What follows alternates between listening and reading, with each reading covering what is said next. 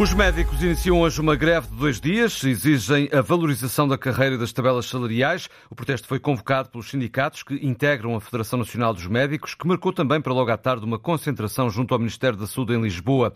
O Sindicato Independente dos Médicos prefere demarcar-se do protesto por estarem a decorrer negociações com o Governo. Ao longo da manhã vamos fazer reportagem nos principais hospitais do país para perceber o impacto desta paralisação. O plano de reorganização das urgências na Grande Lisboa deverá ficar fechado até ao final final da semana. A reunião de ontem entre a Direção Executiva do Serviço Nacional de Saúde, representantes hospitalares e organismos de Lisboa e Val do Tejo, terminou sem o anúncio das prometidas mudanças nas urgências de pediatria, urologia e gastroenterologia.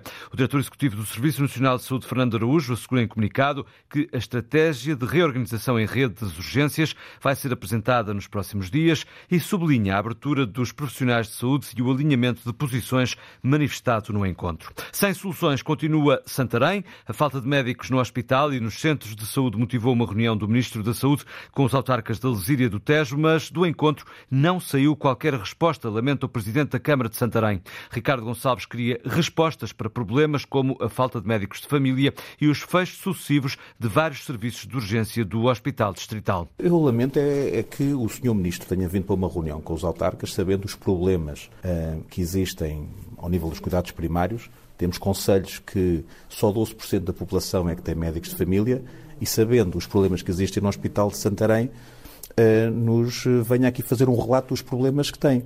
Ele tem que ter as soluções. E o Sr. Ministro não teve a capacidade de ter soluções para apresentar aos autarcas. Ainda bem, vai reunir connosco daqui eh, a dois meses, mas não consegue explicar e, por exemplo, como é que vai, nem dizer-nos quanto é que arranja médicos anestesistas. O Hospital Santarém devia ter 20 médicos anestesistas, tem 8.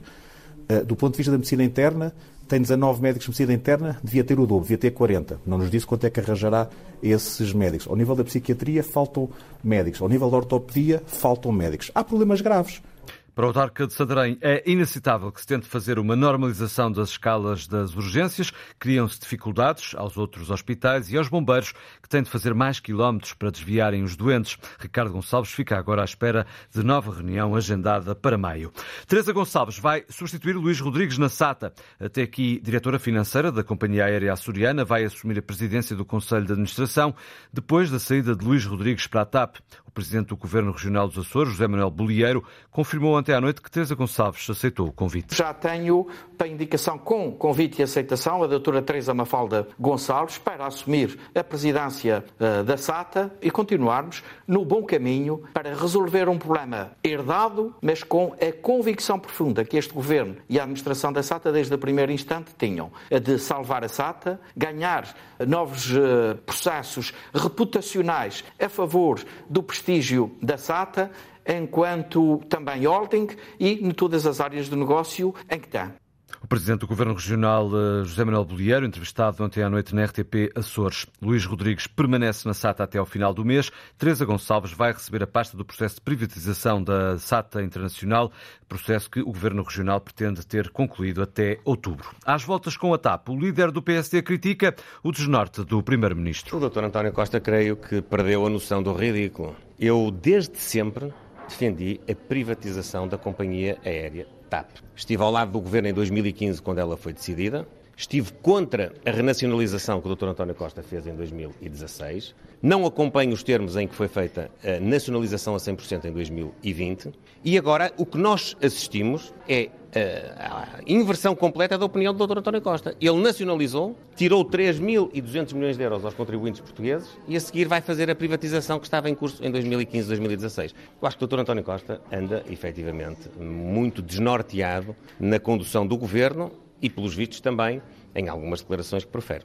Reação de Luís Montenegro às declarações de ontem de António eh, Costa. Luís Montenegro reiterou eh, que o partido sempre defendeu a privatização da companhia aérea. O primeiro-ministro insistiu ontem que não há responsabilidade política de Fernando Medina no processo do caso da indenização de Alexandra Reis. As declarações de Luís Montenegro foram feitas aos jornalistas à margem de um debate sobre mulheres e mercado de trabalho, ontem em Lisboa. O presidente do PSD falou sobre políticas de natalidade e admitiu Inês Ameixa ter mudado de opinião sobre a lei das cotas. Em véspera do Dia Internacional da Mulher, Luís Montenegro, que chegou a votar contra as cotas de género no Parlamento, diz que agora mudou de opinião sobre o tema. Eu sou um dos convertidos. Tenho que o admitir. Eu votei contra, estava no Parlamento, votei convictamente contra. O presidente do PSD concretiza. Mas quando nós estamos a falar de um processo de mentalidade coletiva, de cultura, de forma de organização que vem de muitos anos, efetivamente às vezes só com um toque mais impositivo é que nós podemos estimular aquilo que depois vem a seguir. Luís Montenegro reconhece que para garantir a equidade entre homens e mulheres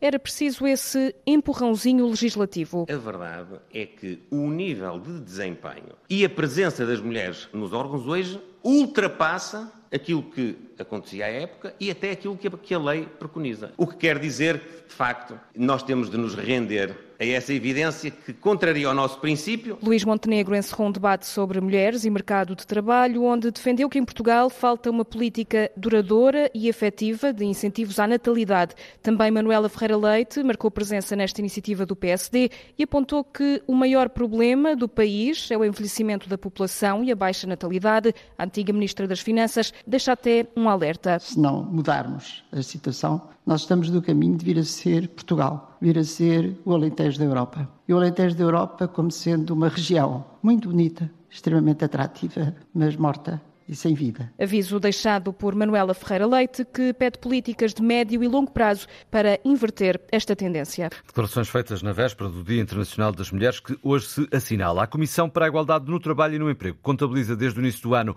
mais de 150 pedidos de informação sobre casos de desigualdade e irregularidades nos contratos. São a ponta do iceberg, ao lado dos milhares de pedidos de esclarecimentos que a Comissão recebeu nos últimos cinco anos. Cristina Borges. Em cinco anos, a Comissão para a Igualdade no Trabalho e no Emprego emitiu mais de 4.500 pareceres sobre situações de desigualdade, contratos de trabalho em horário flexível, em tempo parcial e mulheres grávidas. Carla Tavares, presidente da CIT, fala-nos de um caso. Havia indícios que a trabalhadora em causa estava a ser vítima de discriminação em razão da, da maternidade, ou seja, para efeitos de contabilização de tempo de serviço e como tempo efetivo ao serviço. A CIT, em dois anos, entre 2020 e 2022, recebeu mais de 5.500 pedidos de informação, quer por telefone, carta ou presencialmente, e foram encaminhados. Seja para a ACT, quando está em causa o emprego privado, o setor privado, ou então para as inspeções das respectivas áreas governativas ou para o Instituto de Gestão Financeira, sempre que está em causa o emprego público. O grande desafio para a CIT é sensibilizar empresas e trabalhadores para a conciliação da vida familiar com a profissional. Nós conseguimos perceber que desde que as licenças parentais passaram a ser eh, partilhadas entre pais e mães, ainda que uh, num número pouco significativo, uh, hoje há uma mudança de comportamento familiar e na, na forma como uh, os pais ou os homens encaram também a sua responsabilidade no contribuir para a casa e para as responsabilidades de cuidado da casa. Ao longo de 2023 vão ser criados laboratórios de igualdade para dar apoio às empresas e aos trabalhadores para ser aplicada a lei e não haver discriminação entre mulheres e homens. O objetivo é estabelecer a igualdade no trabalho entre homens e mulheres e promover uma maior harmonia entre a vida pessoal e profissional. 30 diretoras e diretores executivos assinalam hoje um programa de mentoria para jovens mulheres em direção a cargos de chefia, mais um passo em direção a lideranças mais igualitárias. A jornalista Rita Fernandes falou com as responsáveis pela iniciativa, duas antigas alunas da Universidade Nova de Lisboa. Sara e Mafalda começaram com um podcast que dá voz a carreiras no feminino. Agora querem que essa partilha de experiências entre diretoras executivas e jovens profissionais chega mais pessoas para criar um tecido empresarial mais igualitário. Nós tentamos trazer mulheres, desde mulheres que são engenheiras, a mulheres que são economistas, a mulheres que são, estão na área da saúde, diversidade da fase de vida em questão. Vamos ter pelo menos três mulheres grávidas em palco. Quanto mais diversas as nossas referências, mais ricos podem ser os nossos percursos. Sara e Mafalda levam à faculdade que as uniu enquanto estudantes Mulheres dispostas a partilhar experiências profissionais. We can do better. Podemos fazer melhor é o ponto de partida. Todos podemos fazer melhor nas nossas carreiras. É por isto que este é um evento aberto à comunidade, para pessoas em qualquer fase da carreira. Olá, bem-vindos ao podcast do Ponto Zero. Na verdade, bem-vindos ao nosso primeiro episódio. Faz hoje um ano desde a estreia do podcast Ponto zero. Quando estávamos a fazer a lista de pessoas que queríamos trazer ao podcast, só tínhamos homens na nossa lista. Porque eles estão muito mais no topo da nossa, nossa mente, estamos muito mais conscientes porque também se expõem mais. Decidimos riscar esta lista e só trazer mulheres para criar para jovens como nós mais referências. Em vez de medicina, como previsto, estudei economia e tive contacto com o mercado de trabalho desde muito cedo. Sou licenciada em Ciência Política e Relações Internacionais. Do podcast, saltaram para um projeto de mentoria que elas próprias experimentaram. Para as duas, teve um enorme impacto na capacidade que nós tivemos de ultrapassar estes desafios, o acesso que tivemos a estas tais ferramentas e estratégias. Como é que podes adaptar o teu CV? Que tipo de perguntas é que fazes numa, numa sessão de mentoria? Porque em direção às nossas próximas versões, todos começamos do zero, sempre do zero, mas na verdade, nunca do zero. Até já!